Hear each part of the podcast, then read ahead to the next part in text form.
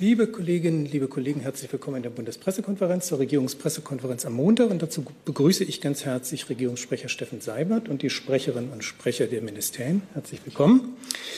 Ähm, für alle, die die Bundespressekonferenz live sehen über die Fernseher, wollte ich nur vorwegschicken, dass die Bundespressekonferenz keine Institution der Bundesregierung ist, sondern ein unabhängiger Verein von Journalistinnen und Journalisten, die aus der Hauptstadt über den Bundestag und die Bundesregierung berichten. Unsere Aufgabe ist es, Pressekonferenzen zu veranstalten und unseren Mitgliedern damit die Gelegenheit für Fragen zu bieten. Diejenigen, die wir befragen, sind unsere Gäste. Und wir sind froh, dass sie auch in diesen schwierigen Zeiten weiter zu uns kommen. Das als Vorbemerkung. Der Sender Phoenix ähm, hat freundlicherweise auch Gebärdendolmetscherinnen zur Verfügung gestellt. Und die Arbeit haben heute Janine Rieger und Bernadette Peterka übernommen. Herzlichen Dank dafür. Und dann beginnen wir mit Herrn Seibert. Bitte schön. Ja, meine Damen und Herren, schönen guten Tag. Ich möchte kurz etwas zur aktuellen Lage in Belarus sagen. Fast 100 Tage nach der Präsidentschaftswahl vom 9. August sind auch an diesem vergangenen Wochenende wieder Tausende von Menschen in Belarus friedlich, mutig, entschlossen für den Wandel in ihrem Land auf die Straßen gegangen und haben demonstriert. Für ihren Wunsch nach Freiheit und Bürgerrechten müssen sie leider ein großes persönliches Risiko eingehen. Denn das Einzige, was das Lukaschenka-Regime ihnen bisher als Antwort gibt, das ist Repression, das ist brutale Polizeigewalt, Polizeigewalt, wie sie in der vergangenen Woche auch zum Tod des Demonstranten Roman Bondarenko führte. Das muss ein Ende finden. Die Bundesregierung erneuert ihren dringenden Appell dass es einen konstruktiven und offenen Dialog geben muss zwischen der Regierung und dem Koordinierungsrat zu fairen und freien Wahlen. Wir werden als Bundesregierung nicht vergessen, wie dort Menschen fast täglich auf den Straßen misshandelt werden. Und wir werden auch nicht diejenigen vergessen, die fast täglich verschleppt werden und noch schlimmeren Misshandlungen hinter den Gefängnismauern ausgesetzt sind. Das wollte ich dazu sagen. Dankeschön. Dann bleiben wir bei diesem Thema. Herr Rinke zu Thema Belarus. Ja, Herr Sabat, ich hätte ganz gerne gewusst, ob äh, angesichts der Vorfälle, die es jetzt in den letzten Tagen äh, gegeben hatte, die Bundesregierung der Meinung ist, dass die Sanktionen, die die EU gegen Belarus verschärft hat, äh, verhängt hatte, jetzt nochmal verschärft werden müssen. Ja, vielleicht das Auswärtige Amt dazu. Ja, ähm, vielleicht darf ich zunächst einmal darauf hinweisen, dass die EU ja bereits 55 Personen mit Einreiseverboten und Konteneinfrierungen belegt hat darunter auch Herrn Lukaschenko. Äh, die letzte Listungsrunde äh, ist letzte Woche am 13.11. Äh, erst in Kraft getreten und diese Maßnahmen erfolgten ja nach zum Teil auch intensiven Beratungen zwischen den Mitgliedstaaten. Das letzte Wochenende hat es, Herr Seibert hat es gesagt, erneut und mit zum Teil brutaler Deutlichkeit unterstrichen, dass angesichts der fortdauernden Verletzung von Menschen- und Bürgerrechten, ähm, ja, zu denen sich Belarus im Rahmen der OSZE selbst verpflichtet hat, ähm, ja, diese Situation so nicht äh, akzeptabel ist. Ähm, wir als Bundesregierung sind dazu mit unseren EU-Partnern im Gespräch, auch über die Frage, welche weiteren restriktiven Maßnahmen geeignet sein könnten, den Druck äh, weiter zu erhöhen. Äh, grundsätzlich ist denkbar, dass sich solche äh, Maßnahmen auch gegen Unternehmen richten, die in Menschenrechtsverletzungen verstrickt sind. Ähm, bei allen solchen Erwägungen achtet die Bundesregierung sehr auf mögliche Auswirkungen, gerade auf die für ihre Rechte protestierende Zivilbevölkerung. Nachfrage? Kurze Nachfrage. Können Sie uns ein Beispiel nennen, wenn Sie Unternehmen nennen, die äh, verstrickt sein sollen? Was meinen Sie damit? Sicherheitsunternehmen oder? Wie gesagt, wir befinden uns da in Gesprächen mit unseren EU-Partnern. Äh, und ich glaube, es ist zu früh, das jetzt an dieser Stelle weiter zu konkretisieren. Dazu Herr Reitschuster. Ja, Herr Seibert, Reitschuster. In äh, Belarus gibt es massive Proteste für die Demokratie. In Deutschland gibt es Forderungen, die Versammlungsfreiheit einzuschränken. Es gibt auch Beschränkungen. Haben Sie nicht die Befürchtung, dass das Lukaschenko-Regime mit seiner Diktatur, dass das was als Alibi verwenden könnte, als Begründung, dann sagen, schaut her, wir schränken jetzt auch ein, ihr in Deutschland macht das auch. Gibt es so eine Befürchtung? Ich kann hier nicht fürs Lukaschenko-Regime sprechen und möchte das auch nicht. Aber die grundgesetzliche Lage die jedem deutschen Bürger garantierten Freiheiten sind doch etwas vollkommen anderes, als dass wir sie irgendwie in einem Atemzug mit Belarus und der derzeitigen Realität dort nennen könnten. Nachfrage. Da bin ich ja völlig bei Ihnen. Die Frage ging ja dahin, ob man fürchtet, dass es eine Vorlage sein könnte, genauso wie die Datenschutzverordnung, das Netzwerkdurchsetzungsgesetz in der russischen Duma als Vorbild genommen wurde für Einschränkungen der Pressefreiheit in Russland. Es bleibt bei meiner Antwort. Weitere Fragen zum Thema Belarus? Das ist nicht der Fall. Dann Fragen zum Komplex Corona. Herr Blank.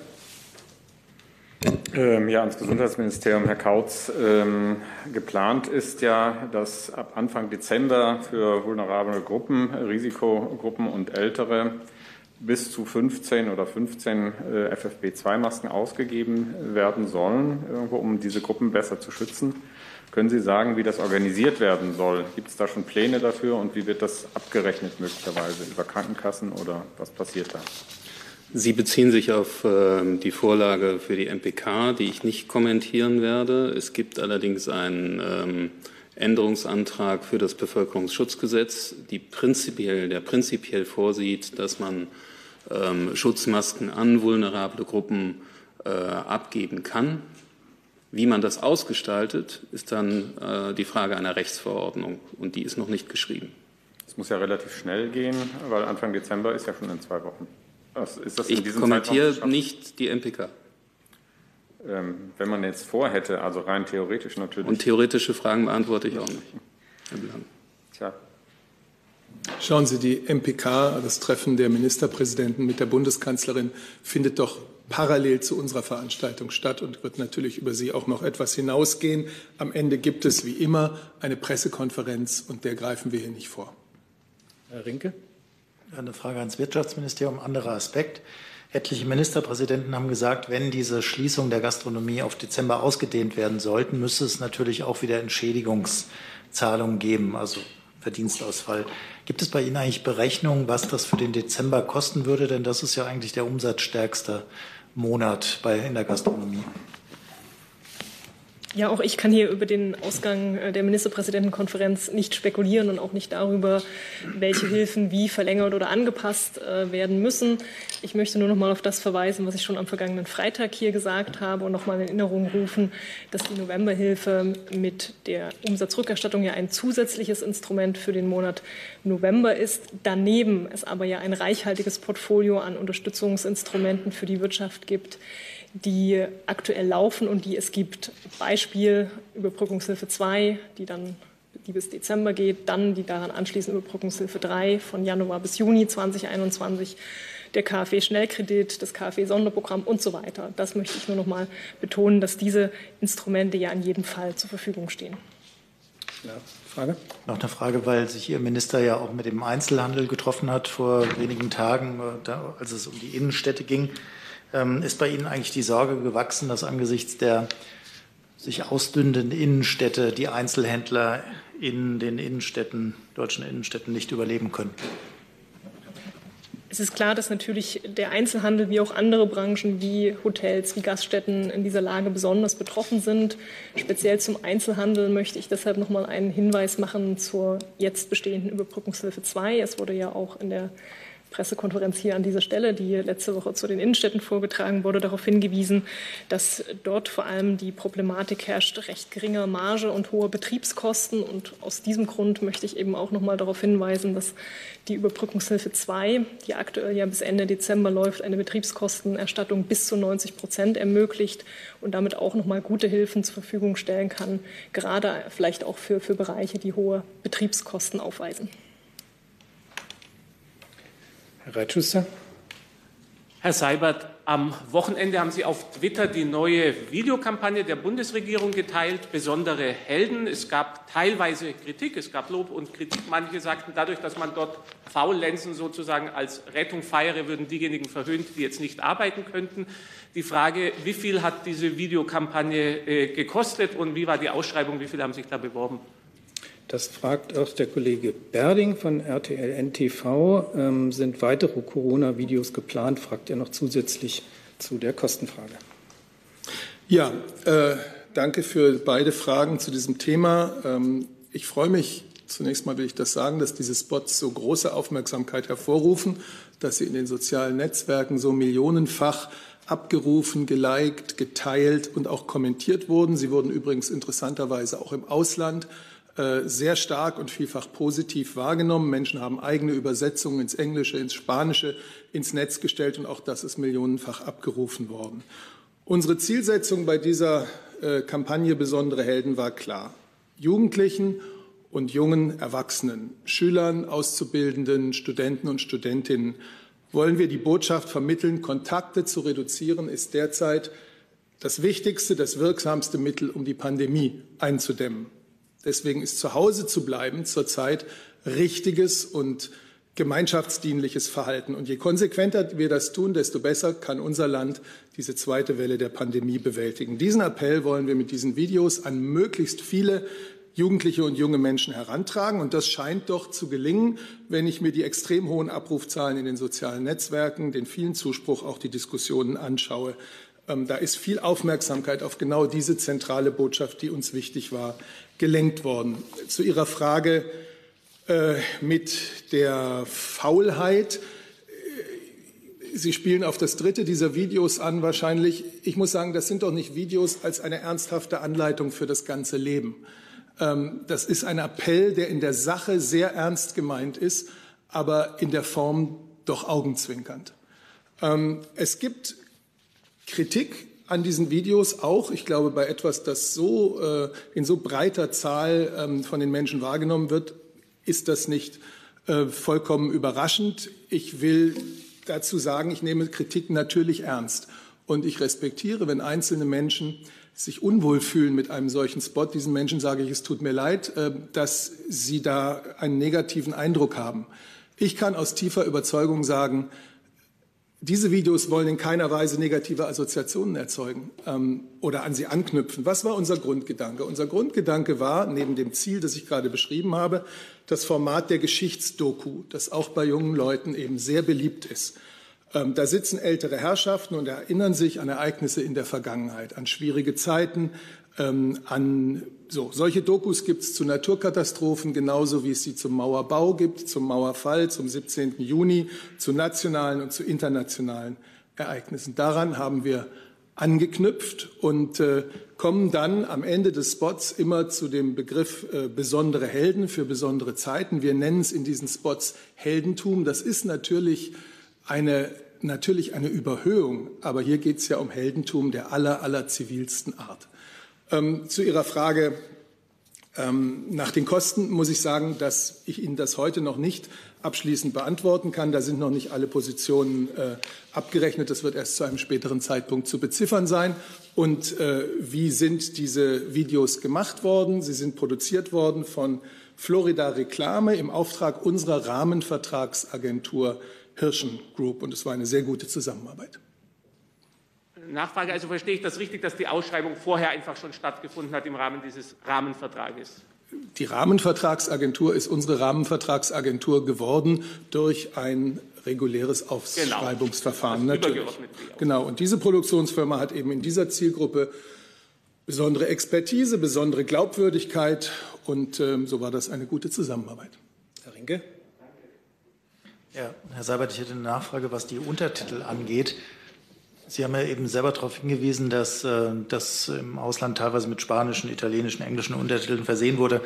Gab es eigentlich oder gibt es eine Planung in der Bundesregierung, das ähnlich wie diesen Videopodcast auch in anderen Sprachen, also ich nenne jetzt nur beispielsweise mal Russisch, Polnisch, Türkisch, Arabisch ähm, zu unterlegen? Nein, das gibt es in diesem Fall nicht, weil bei, der besonderen, bei dem besonderen Fokus auf junge Menschen äh, gehen wir davon aus, dass äh, die diese Videos auch verstehen. Herr Jung. Da die Bundesregierung ja 70 Prozent der Infektionen nicht nachvollziehen kann, würde mich interessieren, da Sie sich jetzt ja auf die Jugendlichen äh, konzentriert haben, ob, ob, es auch Spots geben wird an andere Bevölkerungsgruppen, weil Sie werden jetzt ja nicht wissen, dass nur die Jugend für 70 Prozent dieser unbekannten Infektion zuständig ist. Nein, das wird ja auch an keiner Stelle behauptet. junge Menschen mit den herkömmlichen Mitteln, sage ich mal, von Regierungskommunikation in großer Zahl zu erreichen. Das ist schwierig, das funktioniert oft nur sehr begrenzt. Ich glaube, das wissen wir hier oben alle. Auf junge Menschen kommt es aber entscheidend mit an, mit an, bei dieser großen gemeinsamen Kraftanstrengung, die Pandemie wieder unter Kontrolle zu bekommen. Und das rechtfertigt meines Erachtens auch ungewöhnliche Herangehensweisen. Und wie gesagt, eine übergroße Zahl von Bürgern hat darauf positiv und aufmerksam reagiert. Das Ganze ist ja eingebettet in die breite Informationsarbeit der Bundesregierung, des Gesundheitsministeriums natürlich in erster Linie, aber auch der anderen Ressorts, des Robert Koch Instituts, des BPA, der Bundeszentrale für gesundheitliche Aufklärung, die seit Februar, März ja in aller Breite läuft und die von sehr vielen Menschen wahrgenommen wird. Und wir wissen ja, dass äh, ältere Menschen da schon sehr viel wahrnehmen und es jetzt eigentlich notwendig war, noch mal einen Fokus auf jüngere Menschen ähm, zu lenken, wie wir es in, der, in, den letzten Wochen ohnehin gemacht haben. Ähm, wir haben eine Zusammenarbeit mit Influencern. Äh, es gibt eine Reihe, die übrigens auch sehr gut läuft, äh, Corona-Erfahrungen, wo junge Menschen, die die Corona als Erkrankung hinter sich gebracht haben, berichten, aber genauso in der heutigen Folge beispielsweise ein Medizinstudent, der ein Testzentrum leitet, junge Ärzte, junge Pfleger von ihren Erfahrungen. Okay, es wird also keine Spots für andere Gruppen geben. Äh, Sie sagten gerade Zusammenarbeiten mit Influencern. Äh, was lässt, was kostet sowas? Das kann ich Ihnen hier. Äh, Können Sie es nachreichen? Werden wir sehen. Frau Reimers, was direkt dazu? Oder? Äh, dann würde ich nochmal Frau Buschow direkt zum Spot. Dann bitte. Das ist nur noch mal die schlichte Nachfrage, Herr Seibert. Sie sagten millionenfach geliked und abgerufen. Haben Sie es ein bisschen genauer? Ich habe es jetzt bei Twitter gesehen, wenn man nicht bei allen sozialen Netzwerken unterwegs ist. Also bei welchen sozialen Netzwerken sieht man es und wie oft ist es insgesamt genau abgerufen worden? Also das müsste man natürlich ständig aktualisieren, weil meine Zahlen sind beispielsweise von heute Morgen. Da gab es 1,3, äh, für den ersten Teil 1,3 Millionen Videoaufrufe bei, äh, bei Twitter, äh, fast 400.000 für den zweiten Teil. Ein dritter Teil ist ja heute gestartet. Ähm, es gibt äh, Zahlen für Facebook, wo es für den ersten Teil äh, über 1,3 Millionen Videoaufrufe gab. Ähm, das sind alles natürlich Zahlen, die sich ständig entwickeln. Und dies betrifft jetzt nur die Kanäle der Bundesregierung beziehungsweise den Twitter-Account des Regierungssprechers. Äh, es ist natürlich verbreitet worden von sehr vielen, auch sehr reichweitenstarken Menschen, ähm, wo ich das nun nicht mitzählen kann. Also wir sind mit der millionenfachen Aufmerksamkeit für dieses Video, mit den vielen, vielen positiven Kommentaren sehr zufrieden und da, wo es kritische Kommentare gibt, nehmen wir das ernst. Und ich hoffe, ich konnte ein bisschen dazu etwas sagen hier. Frau Kollegin. Ja, dahin zielt meine Frage auch nochmal. Ähm, Stichwort kritische ähm, Kommentare. Sie haben die Intention ja jetzt ähm, ausführlich dargestellt. Dennoch können Sie verstehen, wenn vielleicht auch aus den Reihen von Kritikern oder vielleicht auch von Jugendlichen selber äh, Bemerkungen kommen, das entspricht eigentlich nicht unserer, unserer Lebenswelt, was da abgebildet wird und möglicherweise vielleicht auch die Sprache, äh, die dann doch gewählt wurde, also Kämpfen an der Front in dem Zusammenhang, dass das vielleicht auch auf Kritik stößt. Was sagen Sie dazu?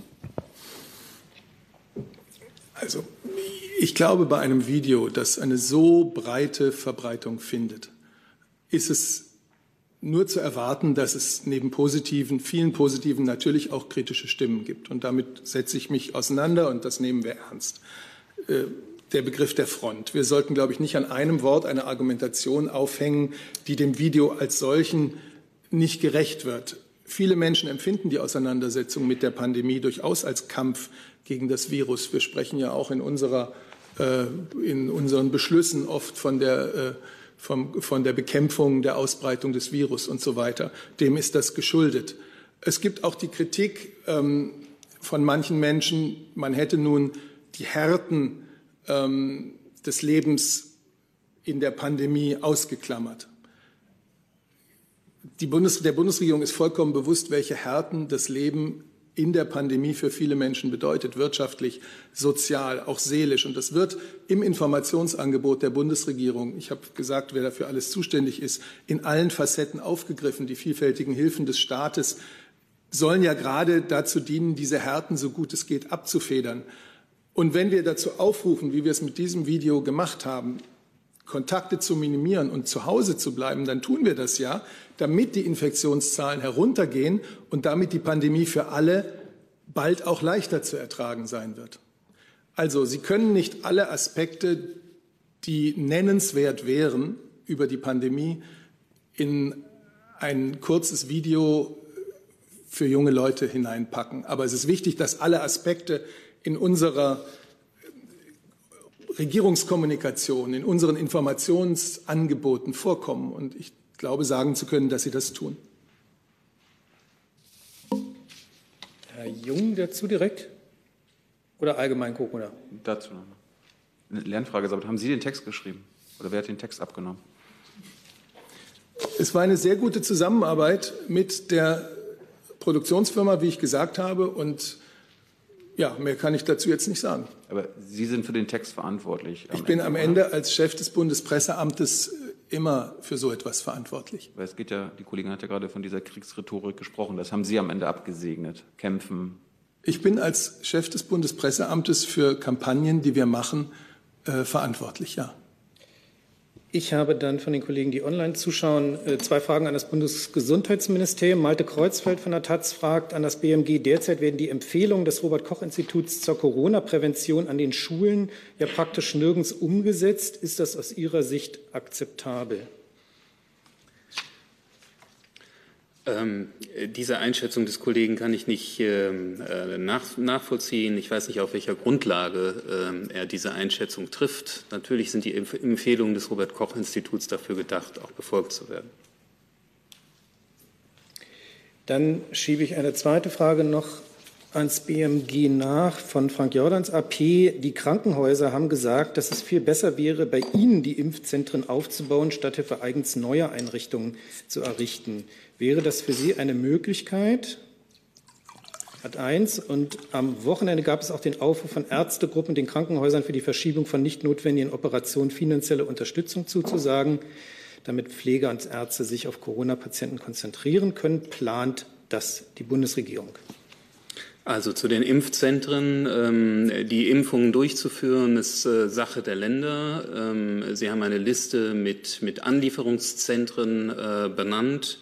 Äh, werden darauf folgend noch Impfzentren aufbauen. Ob das an Krankenhäusern äh, passiert oder woanders, das ist erstmal Sache der, der Länder. Allerdings muss man ähm, sehen, dass solche Impfzentren auch eine gewisse Logistik bedürfen. Ähm, die müssen groß genug sein, äh, da müssen Sicherheitsstandards eingehalten werden. Wie gesagt, ist eine Sache der Länder. Und prinzipiell jetzt ein Krankenhaus auszuschließen, das würde ich von dieser Stelle nicht machen. Ähm, das Zweite zu der finanziellen Unterstützung, das ist in der Tat ähm, in einem Änderungsantrag äh, zum Bevölkerungsschutzgesetz vorgesehen, äh, regional gestaffelt ähm, Freihaltepauschalen äh, wieder einzuführen. Das wird mit dem Bevölkerungsschutzgesetz im November verabschiedet und wird dann greifen. Allerdings nicht für alle Krankenhäuser, sondern nur für Krankenhäuser der Maximalversorgung in Gebieten, die besonders betroffen sind. Dann Frau Reimers, bitte. Vielen Dank. Auch eine Frage ans Gesundheitsministerium. Ähm, der US-Konzern Moderna hat heute ähm, verkündet, dass sie erfolgreich waren bei der Impfstoffentwicklung. Gibt es Verhandlungen schon äh, von deutscher Seite mit Moderna? Wenn ja, wenn diese Verhandlungen erfolgreich sind, wie lange dauert es dann, bis der Impfstoff auch in Deutschland zugelassen werden könnte und äh, hier dann auch zur Verfügung gestellt werden könnte? Sie wissen, Frau Reimers, dass wir ähm, über die EU, über die EU-Kommission mit den einzelnen ähm, äh, Firmen äh, verhandeln. Auch mit Moderna sind, äh, soweit ich das weiß, über die EU-Kommission werden Gespräche geführt. Aber äh, da müssen Sie sich echt an die, an die EU-Kommission wenden. Das, dazu kann ich Ihnen nichts weiter sagen. Dann noch trotzdem Nachfrage. Ähm, diese, wenn ein Impfstoff in den US, in den USA entwickelt wird, wie sieht das mit der Zulassung denn hier in Deutschland aus? Also wie bestimmt dann Deutschland, wann dieser Impfstoff zugelassen wird oder ist das auch EU-weit geregelt? Ähm, die Europäische Union hat sich darauf verständigt, ähm, die Zulassung der Impfstoffe ähm, EU-weit zu regeln. Äh, wenn ein äh, Impfstoff in den USA zugelassen ist, heißt das noch nicht, dass er auch in Europa zugelassen ist. Die Firma muss letztendlich eine Zulassung beantragen und das würde sie dann hier in Europa machen. Das wissen wir bei Moderna aber noch nicht, ob sie das schon getan hat. Äh, die sind ja noch mitten in der, der Phase 3-Studie. Sie können die Zulassung noch nicht beantragen. Ähm, danke. Dann hat äh, Herr Kreuzfeld äh, seine Frage präzisiert. Das RKI empfiehlt ab einer Inzidenz von 50 eine Teilung der Klassen. Das meinte er mit der Nichtbefolgung von Vorschriften oder Empfehlungen des RKI. Ich habe dazu gesagt, was ich zu sagen habe. Ich finde, dass Empfehlungen des RKI, die, die sind ja nicht aus der Luft gegriffen, sondern haben, ähm, haben einen, einen wissenschaftlichen Hintergrund. Insofern, ähm, wenn es möglich ist, äh, diese Empfehlungen einzuhalten, dann sollten sie unserer Meinung nach eingehalten werden. Herr Rinke? Eine Nachfrage nochmal zu Moderna. Ja, wir haben ja bei der Vorbereitung der Impfstoffe, äh, gab es eine Menge Berichte darüber, dass man eben auch besondere Kühllagerstätten anschafft oder Kühlschränke, die Medikamente wie zum Beispiel für ein BioNTech ähm, aufnehmen können, die sehr kalt gelagert werden müssen. Ähm, nun bieten ja andere Hersteller, wie zum Beispiel Moderna, ganz andere Impfstoffe an. Also gibt es neben einer Kühlhaltung noch andere Maßnahmen, besondere Maßnahmen für bestimmte Impfstoffe, die man treffen muss und auf die Sie sich vorbereiten? Die gesamte Impfstrategie der Bundesregierung ist darauf ausgerichtet, äh, mit verschiedenen Firmen ähm, Verträge zu machen, verschiedene Kandidaten zu haben an Impfstoffen, die auch unterschiedliche, ähm, ja, äh, unterschiedliche Verfahren verlangen. Äh, insofern bereiten wir uns auf die gesamte Palette vor und äh, der Impfstoff von Moderna, soweit ich das weiß, äh, muss jetzt nicht tiefgekühlt gelagert werden, nicht bei 70 Grad, sondern äh, kann auch in Kühlschranktemperatur ist, bleibt über mehrere Tage stabil. Insofern ist es sicherlich einfacher, diesen Impfstoff von A nach B zu transportieren. Ich sehe zunächst keine weiteren Fragen zum Thema Corona. Doch, Herr Reitschuster eine Frage an Herrn Kautz, der Leiter des Institutes für Strömungsmechanik und Aerodynamik an der Universität der Bundeswehr in München hat am Wochenende gesagt, dass er große Zweifel hat am äh, Einsatz von Alltags- und OP-Masken. Er hat das ausführlich begründet, will ich nicht machen, weil das zur Seite herausgeht. In gewissen Situationen sagt er, könne es mehr schaden als nutzen. Gleichzeitig gibt es Verwirrung und Diskussionen, zum Beispiel über Schale, ob die ausreichen oder nicht. Die Senatsverwaltung in Berlin kann da gar nicht antworten, verbindlich. Viele Leute fühlen sich überfordert. Sie sagen, man weiß nicht mehr, was hilft denn jetzt, was hilft was nicht. Was ist Ihre Frage, Herr Reitschuster? Die Frage ist, lassen Sie mich ausreden, dann sage ich es Ihnen gerne. Mhm. Die Frage ist, in Deutschland ist ja eigentlich alles nach DIN-Norm geregelt. Gibt es hier irgendwelche Pläne, das zu vereinheitlichen und hier diese momentane Verwirrung bei vielen Menschen zu lösen? Danke. Nein, für die Alltagsmasken gibt es keine DIN-Norm. Ähm, allerdings können wir uns auch dem, dem, Urteil des Professors, den Sie da gerade angeführt haben, nicht anschließen, dass Alltagsmasken äh, wirken, ähm, ist äh, mehrfach bestätigt worden dass sie das Risiko nicht auf Null senken, andere Leute anzustecken. Darum geht es ja bei Alltagsmasken. Ähm, das ist allerdings auch klar. Zusatz? Wenn ich das, Entschuldigung, wenn ich das sagen darf, so groß scheint mir die Verwirrung auch nicht zu sein. Ich bin auch in den Straßen von Berlin unterwegs. Ich gehe auch in den Supermarkt. Ich sehe überall 90 bis 95 Prozent der Menschen, die entweder eine Alltagsmaske tragen oder eine Operationsmaske und manche tragen eben auch eine FFP2-Maske. Und das scheint keine großen Schwierigkeiten zu bereiten. Zusatz? Ich trage auch die Maske, aber diese Verwirrung, die äh, spüre ich trotzdem. Aber die konkrete Frage war ja, Herr Kautz, da haben Sie nicht äh, geantwortet, nicht ob es eine DIN-Norm gibt oder nicht oder ob es eine DIN-Norm geben soll, sondern ob man auf eine Vereinheitlichung der Regelungen hier hinwirken wird. Ich wüsste jetzt nicht, wo Sie das vereinheitlichen wollen. Ne? Eine Alltagsmaske, äh, die Sie jetzt auch haben, mit einem schönen X da drauf, ähm, äh, die, die kann ich nicht vereinheitlichen und nicht vorschreiben, sondern das ist dann im Zweifel äh, jedem selbst überlassen. Und ich sehe das genauso wie Herr Seibert, dass das über, überwiegend sehr verantwortlich gemacht wird. Herr Jung? Nochmal eine Frage zu Impfstoffen und der deutschen EU-Ratspräsidentschaft. Herr Sabat, Sie betonten ja immer wieder, wie wichtig Afrika als zentraler Partner Deutschlands und der EU ist und sein muss. In der Ratspräsidentschaft kümmert sich die EU unter deutscher Führung aktuell äh, darum, dass in Afrika der Impfstoff ankommen kann, weil Ärzte ohne Grenzen, NGOs warnen schon davor, dass sich zwar jetzt die reichen Länder sich diesen Impfstoff äh, super leisten können, aber äh, Länder, in Afrika, wo Menschen von zwei, zwei Dollar am Tag leben müssen und so ein Impfstoff zwischen 16 und 30 Dollar pro Kopf kostet, da ist das oder sei es illusorisch, dass da ein Impfstoff äh, ankommen könnte. Also kümmern Sie sich auch um die Impfstoffvergabe in den ganz armen Ländern. Ich kann Ihnen vielleicht mal antworten mit Erinnerung an eine Geberkonferenz Global Goal Unite for Our Future, die war Ende Juni also kurz bevor wir unsere Ratspräsidentschaft übernommen haben. Und da hat sich die Bundeskanzlerin ganz klar für eine starke internationale Unterstützung im globalen Kampf gegen die Corona-Pandemie ausgesprochen. Sie hat damals wörtlich gesagt, ich bin der festen Überzeugung, Impfstoffe, Tests und Medikamente müssen weltweit verfügbar, bezahlbar und zugänglich sein. Dieses Ziel müssen wir gemeinsam verfolgen. Das ist die Haltung, die wir auch äh, in unserer Ratspräsidentschaft verfolgen. Die Bundesregierung hat, das können Ihnen andere Kollegen wahrscheinlich besser sagen, äh, viele hunderte Millionen Euro bereitgestellt, ähm, damit gerade in den Entwicklungsländern die Folgen der Pandemie bewältigt werden können. Wir haben den Krisenreaktionsmechanismus des globalen Fonds äh, unterstützt, das Resilience and Relief Response Network von Global Citizen.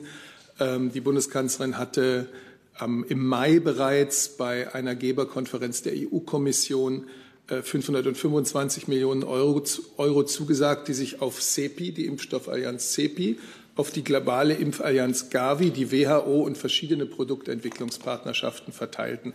Das sind jetzt Informationen aus dem Juni. Das können Kollegen wahrscheinlich noch ähm, besser aktualisieren. Ich will Ihnen das nur sagen.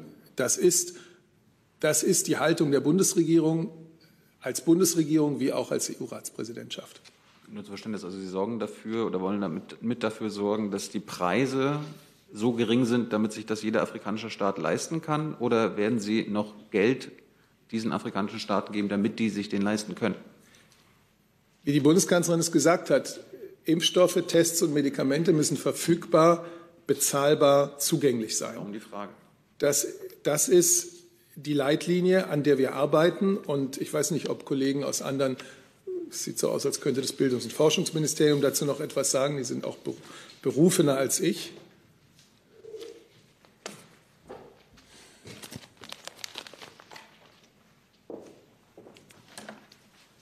Also um, umfassend kann ich das auch nicht beantworten, aber ich wollte nur darauf hinweisen, Moderna ist ja, ist ja gefördert worden durch das CEPI-Netzwerk, wie zum Beispiel die deutsche Firma CureVac. Und in, innerhalb dieser, dieser, dieser Förderung mussten sich die Staaten, also die, die Firmen, die da durch, durch diese internationale Impfstoffallianz, die unter anderem ja auch von der Bundeskanzlerin vor einigen Jahren sozusagen initiiert wurde, mussten sich, mussten sich verpflichten, wenn der Impfstoff dann entwickelt ist, diese zu für zum Beispiel afrikanische Länder akzeptablen Preisen abzugeben. Das ist Teil der Förderbekanntmachung oder Förderrichtlinien, die damals unterschrieben werden mussten, um an diese Förderung von CEPI ranzukommen. Dankeschön. Weitere Fragen dazu? Dann mit Blick auf die Uhr und die Tatsache, dass wir uns vorgenommen haben, unter einer Stunde oder maximal eine Stunde zu bleiben, einfach aus Sicherheitsgründen, damit hier richtig gelüftet werden kann. Wieder und die Tatsache, dass ich eine Reihe von Fragen aus anderen Themengebieten habe, würde ich Corona gerne verlassen. Komme zum Karabach-Konflikt. Herr Jolka von der Deutschen Welle fragt, wie bewertet die Bundesregierung die Tatsache, dass tausende Armenier aus den Gebieten, die an Aserbaidschan zurückgegeben werden, flüchten und dabei ihre Häuser niederbrennen? Er hat sie nicht direkt gerichtet, Herr Seibert, Herr Burger, ich weiß nicht. Ja, ich kann vielleicht auf das verweisen, was wir äh, hier letzte Woche schon äh, gesagt haben äh, zur Einordnung der Waffenstillstandsvereinbarung. Ähm, wir haben dazu gesagt, dass es äh, aus unserer Sicht ganz entscheidend ist, die Zivilbevölkerung äh, zu schützen, äh, dass die Regeln des internationalen humanitären Völkerrechts eingehalten werden. und dass jetzt auch die Voraussetzungen geschaffen werden, all denen zu helfen, die durch den Konflikt in eine humanitäre äh, Notlage geraten sind. Und insofern äh, sind alle, die vor Ort Einfluss haben, in der Verantwortung dafür zu sorgen, ähm, dass die Regeln des humanitären Völkerrechts eingehalten werden. Das bedeutet natürlich insbesondere äh, den Schutz der Zivilbevölkerung, auch vor Vertreibung. Gibt es weitere Fragen zu diesem Thema? Dann ähm, fragt der Kollege Lücking in der Tag an das äh, Bundesinnenministerium, wie ordnet das Bundesinnenministerium den Waffenkauf eines Innenministers bei einem Rechtsradikalen in Mecklenburg-Vorpommern ein? Es gibt keine Veranlassung, dass das Bundesinnenministerium zu diesem Fall Stellung nimmt. Dazu, Herr Jung. Ist der Kampf gegen Rechtsextremismus glaubhaft von einem Innenminister, der äh, Waffen von Nazis kauft? Ihre Fragestellung äh, ist mit einer Unterstellung äh, verbunden. Und ich bleibe dabei, was ich eben gesagt habe. Es gibt keinen Grund, warum das Bundesinnenministerium sich zu diesem Einzelfall äußern sollte. Was ist die Unterstellung? Sie haben dem ähm, Innenminister Mecklenburg-Vorpommern unterstellt, dass er wissentlich, bewusst, das kann man Ihrer Fragestellung entnehmen, Waffen von einem Nazi kauft. So war Ihre Fragestellung aufgebaut. Diese Fragestellung mache ich mir nicht zu eigen und ich nehme zu diesem Fall keine Stellung. Weitere Nachfragen? Herr Rinke mit einem neuen Thema. Ja, und zwar geht es um die EU-Finanzen. Ich hätte ganz gerne Herrn Seibert gefragt, Ungarn droht mit einem Veto gegen das äh, riesige Finanzpaket, was gerade geschnürt wird. Polen möchte sich dem eventuell anschließen. Gleichzeitig fordert die EU-Kommission, dass Deutschland als EU-Ratspräsidentschaft hier vermittelt eingreifen muss. Äh, was gedenkt die Bundesregierung gegen dieses Veto zu tun? Ja, Herr Rinke, wir haben am Freitag über dieses Thema gesprochen. Da habe ich gesagt, dass die Kanzlerin am Donnerstag Videokonferenzen sowohl mit Premierminister Orban als auch mit Premierminister Morawiecki gehabt hat. Ähm, ich kann Ihnen keinen neuen Stand seit Freitag vermitteln. Das, was wir am Freitag dazu gesagt haben, gilt, äh, gilt unverändert fort. Es gibt keinen neuen Stand, den ich Ihnen heute mitteilen könnte. Darf ich nachfragen? Die Drohung kommt ja von heute. Äh, gehen Sie deswegen davon aus, dass die Vermittlungsbemühungen der Kanzlerin gescheitert sind?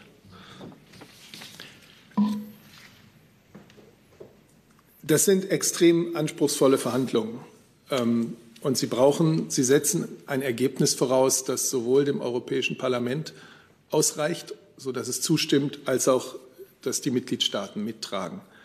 Und gemeinsam, ich habe es am Freitag so gesagt, ich kann es Ihnen jetzt nicht anders darlegen, gibt es eine wirklich große Verantwortung, sicherzustellen, dass die Mittel, äh, auf die ganze Länder warten, äh, Länder, die sehr stark von Corona in ihren Wirtschaften, äh, in ihrem Arbeitsmarkt ähm, beeinflusst, negativ getroffen worden sind, dass diese Mittel tatsächlich auch rechtzeitig äh, die Menschen und die Mitgliedstaaten erreichen können. Das ist die gemeinsame Verantwortung, die Europäisches Parlament und Mitgliedstaaten tragen.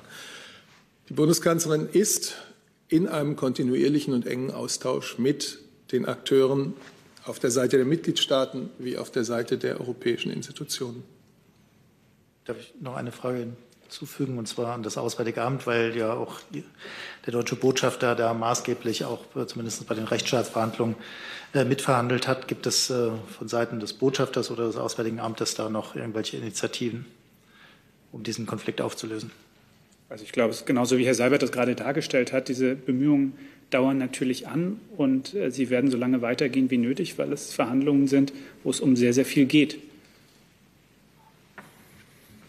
Weitere Fragen zu diesem Komplex? Dann habe ich eine Frage von Daniel Delhes im Handelsblatt. Frage an das Kanzleramt angesichts der für morgen geplanten Auto, des für morgen geplanten Autogipfels, konstatierte Aktion Mobilität. Fragt er, in welcher Form plant die Bundesregierung die Umrüstung von Lkw zu fördern und gegebenenfalls die E-Auto-Prämie länger zu gewähren, wie es nun die SPD fordert?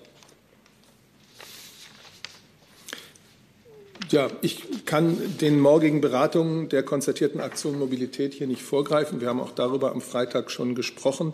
Äh, da werden eben nachhaltige Strategien diskutiert, wie unsere Automobilindustrie, wie der Automobilstandort Deutschland die strukturellen Herausforderungen und die aktuellen Herausforderungen äh, bewältigen kann. Und daran haben wir alle ein großes Interesse, weil sehr viele Arbeitsplätze äh, an dieser Industrie hängen, an der, an der Tatsache hängen, dass diese Industrie innovativ eine Transformation schafft. Mehr kann ich Ihnen jetzt im Ausblick auf den Dienstag hier nicht sagen. Herr Strader, wollen Sie? Oder? Ja, gerne.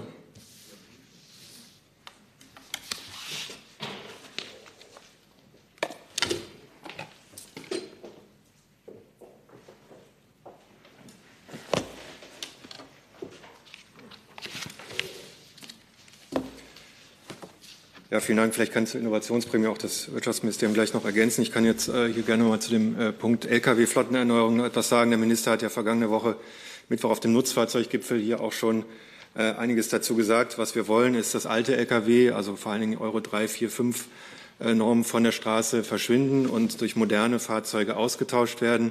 Äh, wir fördern dazu auch schon den Kauf von alternativen, äh, also Lkw mit alternativen Antrieben. Was wir auch noch brauchen, ist ein nationales Flottenerneuerungsprogramm, das auch die Brückentechnologie, also sprich auch den modernen konventionellen Antrieb in Euro 6 äh, Norm beinhaltet.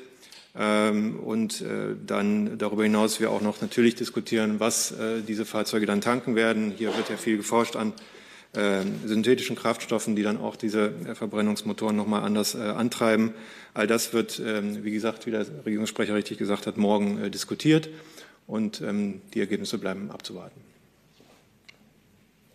Ich habe dem nichts hinzuzufügen. Es gibt den Wandel in der Automobilindustrie, den wir natürlich unterstützen müssen. Das hat der Bundeswirtschaftsminister mehrfach deutlich gemacht. Und im Übrigen habe ich keine weiteren Ergänzungen. Dazu Ja, dazu bitte. Ähm, inwiefern auch, wenn Sie nicht konkreter geworden sind oder vielleicht auch nicht äh, bisher werden wollten, inwiefern gilt es denn äh, um Hilfen für Zulieferer, um äh, Ausbau der Ladeinfrastruktur in dem Zusammenhang ja immer wichtig diskutierte Themen, wird es morgen auch Thema sein? Also ich kann hier, da das Eintreffen im Kanzleramt ist, natürlich jetzt nicht weiter noch mal in die Details der Gespräche gehen, aber natürlich müssen wir bei dem ganzen Thema immer auch die Ladeinfrastruktur mitdiskutieren. Die Zuliefererproblematik oder Thematik ist ja auch schon im Zusammenhang mit dem Konjunkturpaket diskutiert worden, ähm, was wir äh, schon hatten. Aber ähm, insofern möchte ich jetzt heute von dieser Stelle aus jetzt nicht weiter ins Detail gehen, sondern die Gespräche morgen dann abwarten. Dann neues Thema, Herr Blank. Herr Seibert, der französische Präsident Macron hat heute heftige Kritik an Frau Kramp-Karrenbauer, Verteidigungsministerin, äh, geäußert. Die hatte sich äh, vor der US-Wahl dahingehend geäußert, dass sie gesagt hat, äh, sie glaube nicht, dass eine europäische strategische Unabhängigkeit von den USA möglich sei. Äh, das sei eine Illusion.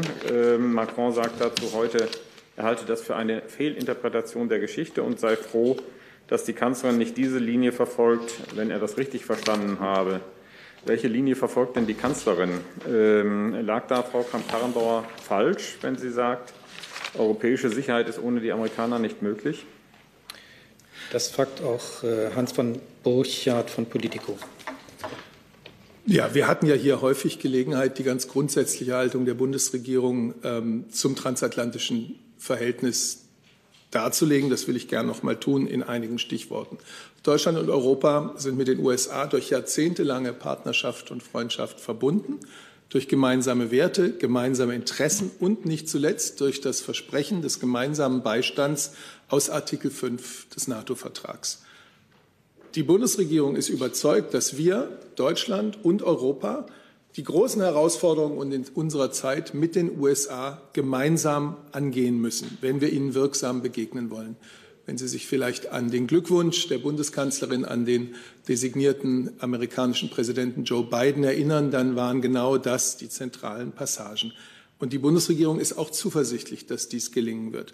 Zugleich wissen wir uns mit unseren französischen Freunden ganz einig darin, dass wir in Europa noch mehr Verantwortung für unsere eigene Sicherheit, für unsere eigene Nachbarschaft übernehmen müssen. Und wir teilen mit Frankreich das Bestreben, als Europäer noch stärker zu eigenständigem Handeln in der Lage zu sein. Und die Bundeskanzlerin hat gesagt, dass wir uns ja längst auf diesen Weg gemacht haben, aber er muss natürlich noch fortgesetzt werden. Herr Rinke. Ja, eine Frage zunächst zum Verteidigungsministerium, ähm, nämlich was die Reaktion der Verteidigungsministerin auf diese nun namentlich genannte Kritik von Macron an Frau Kramp-Karrenbauer ist. Und dann eine Frage an Herrn Seibert, auch zu dem Macron-Interview. Soll ich die voranschicken? Ähm, der französische Präsident hat ja auch über den Euro gesprochen und da gesagt, eine Transferunion, eine gemeinsame Verschuldung ist der entscheidende Punkt, um die Souveränität des Euro aufzubauen und ihn zu einer echten Währung zu machen. Da hätte ich ganz gerne gewusst, ob die Bundeskanzlerin denn diese Aussage des französischen Präsidenten teilt. Dann erstmal das Verteidigungsministerium. Ja, vielen Dank für die Frage. Ich habe eigentlich den Ausführungen des Regierungssprechers inhaltlich nichts zu ergänzen. Wir haben das natürlich zur Kenntnis genommen. Ich würde Sie gerne auf ein Interview der Verteidigungsministerin verweisen, in dem sie ihre Rolle als überzeugte Transatlantikerin, äh, so äh, schreibt sie darin, noch etwas klarer definiert. Ähm, und ich bin mir sicher, wenn Sie das äh, durchgehen, da wird sich die eine oder andere Frage erübrigen. Und zwar ähm, ist das die Rede anlässlich der Verleihung des Medienpreises der Stäuben Schutzgesellschaft. Einen Satz gebe ich Ihnen gerne noch mit. Die Bundesrepublik bleibt ein strategischer Nehmer und muss zugleich ein viel entschiedener strategischer Geber werden. Ja, ich müsste Ihnen dazu eine, Nach eine, Antwort nachreichen, weil ich mich mit dem Teil des Interviews nicht so befasst habe, sondern mit dem zu den äh, sicherheits- und äh, außenpolitischen Vorstellungen, auf die ich jetzt gerade geantwortet habe. Also müsste ich das noch einmal ganz genau äh, durchlesen und mit den Kollegen besprechen. Und dann würde ich mich noch mal dazu melden. Weitere Fragen dazu? Dazu? Herr Jung? Ich möchte die Verteidigungsministerin an der äh, amerikanischen Dominanz in der NATO festhalten, weil am Ende ist ja immer der US-Präsident der Oberbefehlshaber aller NATO-Truppen. Und das würde ja entschieden und grundsätzlich dieser EU-Armee widersprechen, wo ja eine militärische eigene Souveränität angestrebt wird. Sie haben Ihre Frage schon mit einer Unterstellung äh, begonnen, Herr Jung, Welche? wenn ich das mal sagen darf, Welche? dass äh, die Verteidigungsministerin sich quasi immer nach dem NATO-Oberbefehlshaber richten würde. Wir sind gesagt. immer sehr transparent, lassen Sie mich kurz ausreden, wir sind immer sehr transparent gewesen, welche Rolle für uns äh, eine oder die Armee der Europäer in der Zukunft hat. Äh, dass wir das als ganz wichtigen Pfeiler auch innerhalb der NATO sehen. Und äh, das hat die Ministerin äh, gerade in der letzten Zeit vielfach erläutert, was sie unter diesem Begriff sieht. Aber Sie erkennen an und leugnen nicht, dass die Oberbefehlsgewalt über die NATO-Truppen immer auf amerikanischer Seite liegt. Sie wissen auch, dass die NATO, ähm, dass das ein, ein, ein Bündnis ist von Partnern und man sich untereinander auch verständigt. Oder? Nächstes Thema, Herr Reitschuster. Am Mittwoch soll der Bundestag entscheiden über das sogenannte dritte Corona-Gesetz. Die Kritiker sagen, äh, schwere Einschnittbeschneidungen der Pardon, Grundrechte. Wir waren beim Corona schon lange durch. Nein, es geht um was ganz anderes. Und äh, es geht um den Bundestag. Es geht darum, dass Demonstrationen vor dem Bundestag angemeldet sind gegen das Gesetz und gegen Demonstrationen. Nach dem Gesetz über befriedete Bezirke muss das Innenministerium hier entscheiden, ob das zugelassen wird oder nicht. Gibt es da schon Anfragen, gibt es Pläne, lassen Sie es zu oder nicht? Wenn ja, warum? Also mir ist nicht bekannt, ob es dazu jetzt schon konkrete Anträge gibt. Üblicherweise wird, wie Sie richtig sagen, das Bundesinnenministerium äh, bei der Genehmigung oder bei der, bei der Entscheidung über solche Demonstrationen in befriedeten Bezirken beteiligt.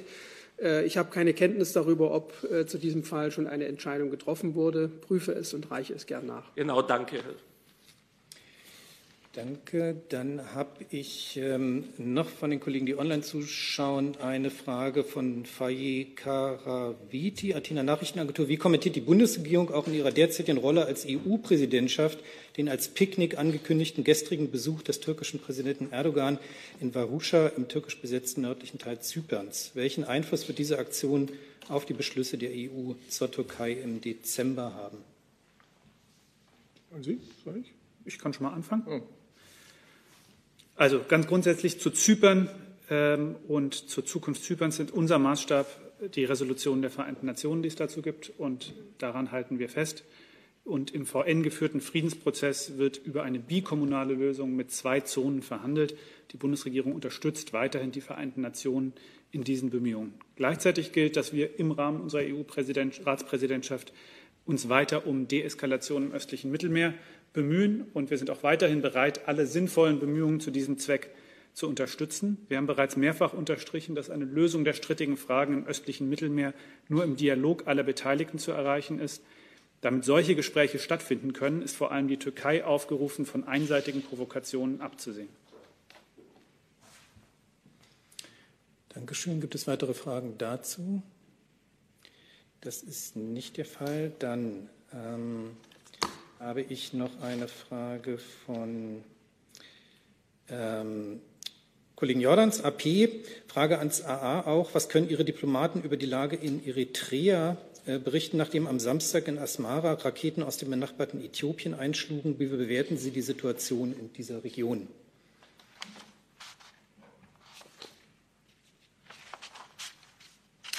Kleinen Moment bitte.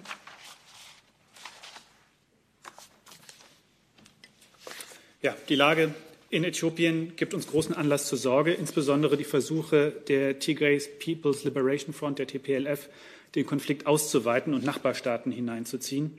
Die Angriffe auf Flughäfen in der äthiopischen Region Amhara sowie in Eritrea, zu denen sich die TPLF bekannt hat, die verurteilen wir auf das Schärfste. Jetzt ist ein politischer Prozess nötig, um die Lage zu beruhigen und Raum für Lösungen zu schaffen. Bislang sind beide Seiten trotz intensiver diplomatischer Versuche nicht dazu bereit. Wie Sie sicherlich gesehen hatten, hatte der Außenminister bereits äh, vor einer Woche sich vor über einer Woche dazu geäußert und ebenfalls auch vor der gewarnt, davor gewarnt, äh, vor der Gefahr, dass der Konflikt sich in der Region ähm, ausweiten könnte. Äh, mit der Lage in Eritrea und der Nachbarschaft ähm, befassen wir uns auch ähm, in Brüssel. Und ähm, der Außenminister hat dazu auch verschiedene Gespräche in der letzten Woche geführt mit seinem äthiopischen Amtskollegen Gedu am 7. November, in der letzten Woche auch mit seinem emiratischen und mit seinem saudischen Amtskollegen.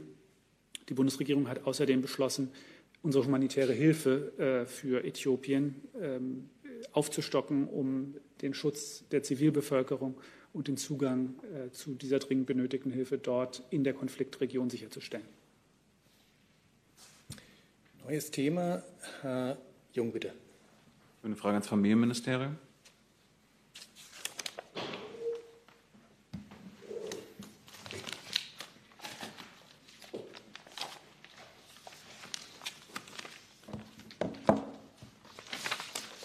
geht um den äh, Doktortitel der Ministerin und äh, ihre Aussage in einem Interview bei mir letztes Jahr, wo sie angekündigt hat, wenn der Titel entzogen werden würde, dass sie zurücktreten würde. Gilt diese Aussage noch? Ich verweise Sie die, auf die Erklärung der Ministerin, die sie am Freitag öffentlich gegeben hat, nachzulesen unter anderem auf ihrem Facebook-Profil. Das ist das, was die Ministerin sagen möchte im Moment und das gilt. Ja, das äh, beantwortet jetzt ja nicht meine Frage. Sie hat ja eine Aussage getätigt und zwar eine eindeutige. Wenn der Titel entzogen wird, tritt sie zurück. Ich will nur wissen, ob das immer noch gilt, weil dazu hat sie nichts gesagt am Freitag. Dazu hat sie nichts gesagt am Freitag. Das gilt. Das heißt, die Aussage vor einem Jahr gilt nicht mehr oder gilt noch? Ich werde mit Ihnen jetzt nicht in die Exegese oder in die Auslegung dieser Erklärung einsteigen. Brauchen wir nichts auslegen, lieber Nein, ich äh, habe Ihnen gesagt, Sie können sich diese Erklärung gerne nehmen. Sie können damit anstellen, was Sie möchten. Ich kann dazu nichts weiter sagen. Weitere Fragen dazu? Dann habe ich eine letzte Frage äh, vom Kollegen Aish, Saudi-Arabische Nachrichtenagentur, wenn ich das richtig in Erinnerung habe. Am vergangenen Donnerstag geriet die saudische Botschaft in Den Haag unter Beschuss aber die Bundesregierung äußert sich dazu nicht. Warum? Dazu muss ich Ihnen die, Nach die Antwort nachreichen. Okay. Gibt es noch weitere Fragen aus dem Saal? Das ist nicht der Fall. Doch. Frau Kollegin? Ähm, da wir noch ein bisschen Zeit haben. Ja, wir müssen es ja nicht bis zum letzten ausreizen. ich wollte ich meine, es, einmal geht, noch mal, es geht, pardon, ja, es ist hier keine willkürliche, sondern es geht auch ein bisschen um unsere eigene Sicherheit. Ja, Darf ich den Versuch starten, äh, noch einmal das Stichwort Corona anzusprechen? Nee, würde ich jetzt ungern tun. Dankeschön. Dann sind wir durch. Das ist der Chef. Und ich bedanke mich ganz herzlich.